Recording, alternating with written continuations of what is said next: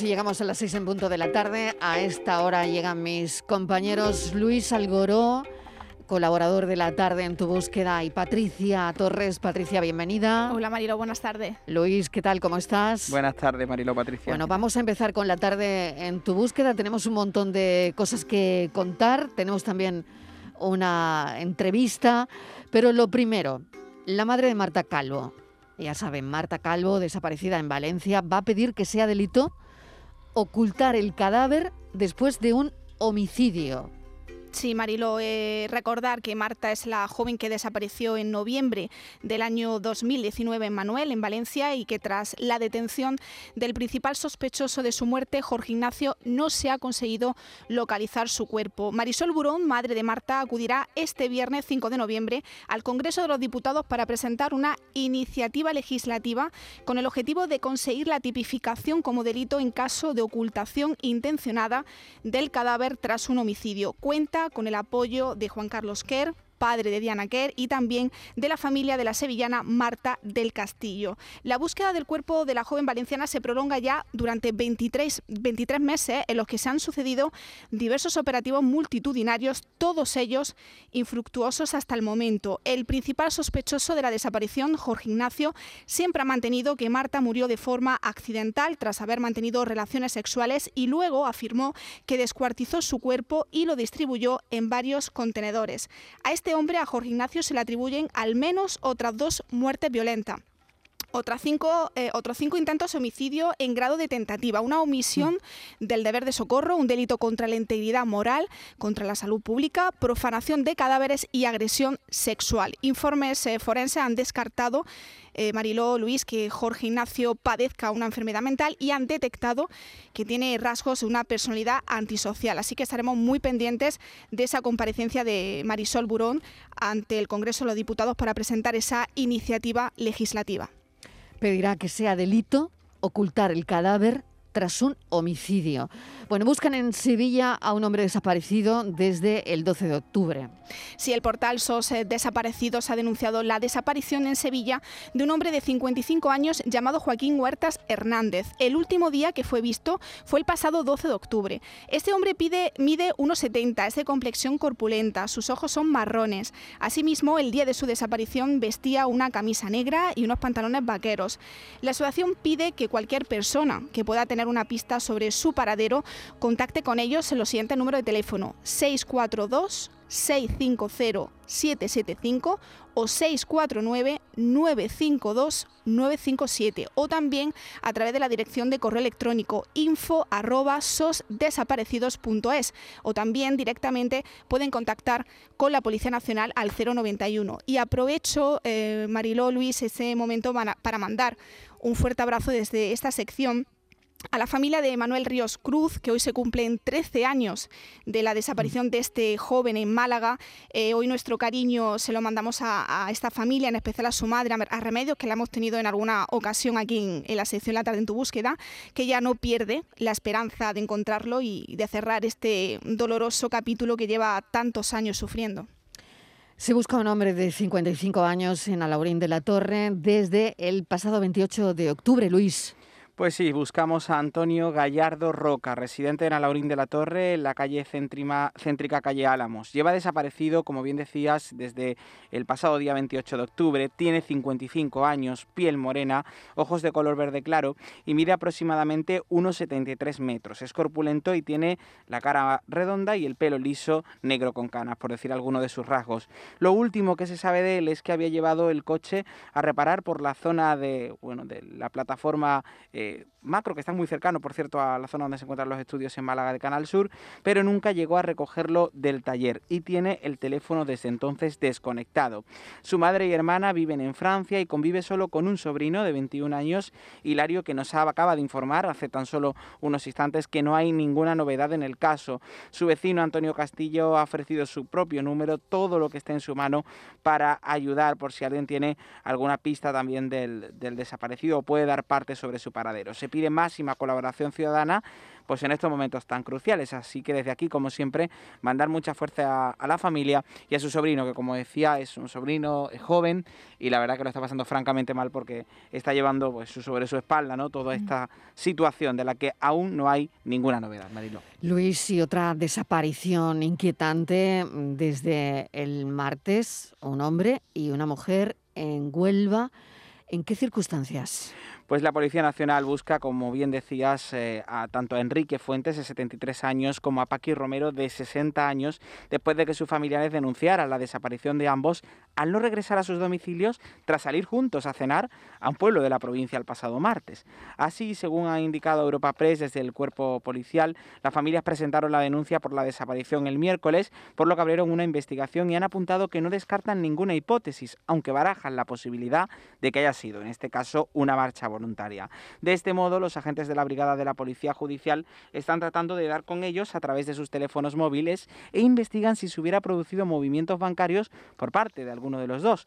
Por su parte, la hija de Paqui Romero ha solicitado ayuda a través de las redes sociales en las que ha indicado que la mujer salió de casa sobre las 9 de la noche acompañada del hombre también desaparecido, así como que desde entonces no sabe nada de ninguno de los dos y el teléfono de su madre está apagado. Por ello ha explicado que en el momento de su marcha iban en un coche Peugeot 308 con una matrícula 8351 HRR de color gris, que es importante por si se encuentra el vehículo. Y de otro lado, las hijas del desaparecido descartan que la marcha haya podido ser voluntaria, al no considerar normal que el móvil esté apagado y no pueda andar con él. Del mismo modo, han indicado que salieron a comer por algún pueblo de Huelva, pero que su intención era volver el mismo día y no dormir fuera de casa, toda vez que han apuntado que no llevaban ropa y solo el dinero para la cena. Es muy extraño, es, absolutamente inquietante eh, mm. esta desaparición. Patricia, no sé a ti qué te parece, me detengo un poquito en esta historia, porque bueno, es que salen juntos mm. y nada se sabe. Sí, porque al principio había mucha información, no sé si Luis también está de acuerdo conmigo, que si eran pareja, ¿no? Es decir, había mucha información contradictoria en relación al caso, porque al principio dijeron que era una pareja, luego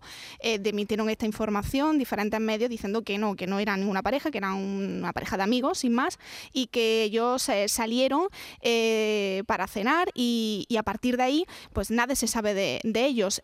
ambas familias han interpuesto cada uno por separado la denuncia ante la Policía Nacional, pero sí que hay mucha mm, intranquilidad, ¿no? Porque mm, no se sabe nada, absolutamente nada. Es decir, no, eh, no sé si se ha captado alguna imagen de ellos eh, saliendo del sitio eh, con el coche, es decir, no hay nada, es decir, es un, caso de lo más enigmático y, y, hay mucho hermetismo también, Marilo, no se da mucha información de este caso y sobre todo el, eh, lo que decíamos, el matiz de que haya podido ser voluntario. Si es voluntario, no se, no se sale únicamente con la ropa puesta y te vas a cenar. es decir, llevas al menos algo de, dinero, una tarjeta de crédito o, has comentado a tu familia eh, que algún plan después de la cena. ¿no?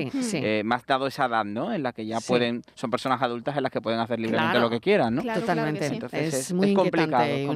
sí, bueno, estaremos muy pendientes de este caso, pero lo estamos también de la desaparición de Nuria López, 21 años en Almería, Patricia. Sí, 23 días han pasado desde que desapareciera de su casa en Almería. Esta joven que padece una discapacidad intelectual del 66% se llevó solo el DNI y un billete de 50 euros. Su teléfono lo dejó en casa. La última pista la sitúa en Agua Dulce a las 10 y media de la mañana. Un taxista la dejó allí un día después de que desapareciera. La policía sigue trabajando en su búsqueda, mientras que la familia de Nuria está desesperada porque desconoce dónde se puede encontrar la joven. Vamos a hablar con Lidia, que es prima de Nuria. Lidia, bienvenida. Gracias por atender la llamada de la tarde en tu búsqueda. Buenas tardes. Bueno, ¿cómo estáis? desesperado, agotado. No tenemos palabras ya. ¿Cómo estaba Nuria antes de su desaparición? Pues ella tenía un comportamiento totalmente normal. Por eso más nos extraña todavía que se haya ido de forma voluntaria o no sabemos tampoco por qué se ha ido. Mm. Patricia. Eh, Lidia, buenas tardes. Mm, yo a mí me gustaría que hiciese una cronología de, ese día. Que, ¿Cómo ocurre todo? ¿Cuándo desaparece? ¿Cuándo creéis que, sale de casa? Bueno, pues el lunes día 11 ella estaba en casa de la prima de mi madre porque le tocaba quedarse esa bueno, ese mes allí. Y mm, esta prima salió a hacerse unas pruebas médicas al hospital y ella pues se quedó durmiendo. Salió sobre las 7 de la mañana y llegó antes de mediodía y cuando regresó, pues Nuria ya no estaba en la casa. Eh, se han publicado en diferentes medios que, que Nuria llamó a, a, su novio desde un teléfono prestado, pero que vosotros no sabíais de la existencia de, de, este chico, la policía lo ha estado investigando. ¿Esa pista ha arrojado algo de luz en, en el caso? No, nada. Nosotros no sabíamos ni que tenía novio ni nada de eso. Y bueno, nos enteramos por, eh, por esto que le, bueno, el mensaje este que mandaron a través de un teléfono que ella pidió. Fue un mensaje de Instagram, pero sí. que el chico este ni siquiera llegó a escuchar el, ese audio que ella mandó. ¿Y el contenido de ese audio, Lidia, tú lo sabes? Sí, yo el audio lo he escuchado y pues ella claramente donde le dice pues que está en Agua Dulce, en la zona del 501, que no tiene dinero y que no tiene que había pedido el móvil prestado y que pues que la, que lo estaba allí esperando que fuese a recogerla cuando él pudiese. Pero ya te digo, este chico no ha llegado a escuchar ese mensaje siquiera. Bueno, lo ha escuchado porque lo escuchó después con la policía sí. cuando lo interrogaron. Uh -huh. eh, la vida de, de Noria Lidia no ha sido fácil, no, no ha sido simple durante todo, toda su vida, ¿no? Falleció su padre, eh, se quedó a cargo de su abuela, en fin, no lo sé. ¿Cómo ha sido su vida? ¿Cómo es bueno, la su vida, vida? Pues desde que era chica, la verdad es que la madre no, ha, no se ha ocupado casi nada de ella, no se ha involucrado en el colegio, que también en el colegio por su forma de ser y también por el físico y eso, ella siempre ha contado que los niños pues le hacían bullying, pero la madre, vamos, que la madre no se ocupaba ni nada y bueno, los padres se separaron y ella se fue a vivir con su padre a Benadú y el padre falleció Luego se quedó a cargo de la abuela materna, que a los pocos meses de fallecer el padre también falleció ella. Y luego ya la madre dijo pues que ella no se hacía cargo de su hija. Y ahí fue cuando mi madre pues decidió traérsela, que mi madre también es su madrina. Y pues pasa temporada, en mi casa pasó una temporada más larga que en la casa de la prima de mi madre, porque a ella le encanta estar aquí. Y llevaba ya pues desde el mes de enero o así en mi casa. Y ahora a principios de octubre el día 5 o así fue cuando se marchó a la casa de la prima de mi madre. Lidia, yo quería darte las buenas, Sí, las buenas Luis. tardes. Soy Luis Algoró y todo, toda la fuerza. Importante la pregunta que hacía Mariló, ¿no? Y, y la visibilidad que le estamos dando también a un, a un transcurrir en su vida, como puede ser el bullying y demás, que puede o no tener unas consecuencias luego en, en la vida de cada persona, ¿no?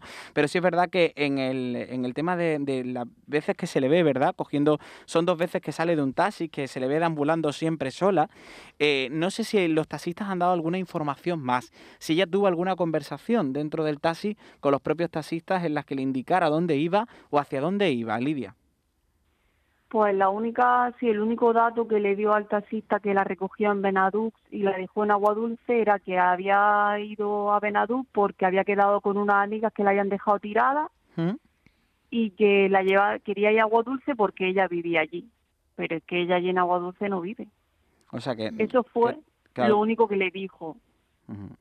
Que no le contó lo cierto y bueno, y ya lo ha dicho mi compañera Patricia antes, eh, lo- eh, la información que refiere a este chico, ¿no? Que podía ser su pareja o un chico que estaba conociendo, eh, finalmente pues no, no, no se ha aclarado nada, es decir, es totalmente inocente y, y no ha, no, no, no, no ha, no ha dado, no ha aportado, ¿no? Mucha información de que pudiera haber ido a Agua Dulce precisamente a buscarle a él, ¿no?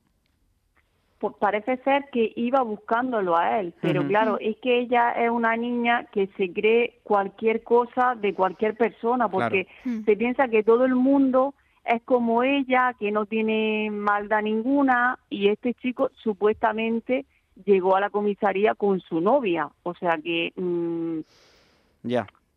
Es un poco... Sí, que no sabemos si, si realmente había esa relación de Mm. pareja o ella Mm. se había hecho una idea en su cabeza.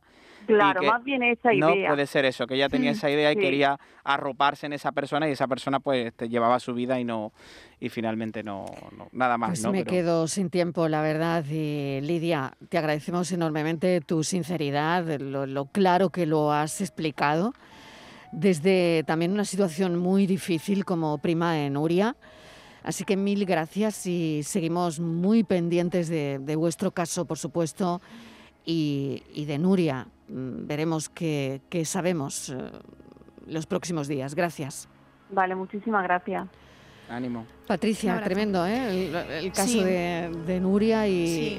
y- y veremos, porque qué difícil, ¿no? Qué, qué difícil está este caso, ¿no? Sí, porque además el temor de la familia, el temor de, de Lidia, que hablaba con ella ayer, es que eh, Nuria no cuenta con mecanismos para defenderse ante situaciones de peligro, ¿no? Entonces me decía, Patricia, mi prima tiene el comportamiento de una niña de dos años. Entonces, claro, tengo el temor de que alguien se haya aprovechado de, de ella, ¿no? De, de Mm. esa...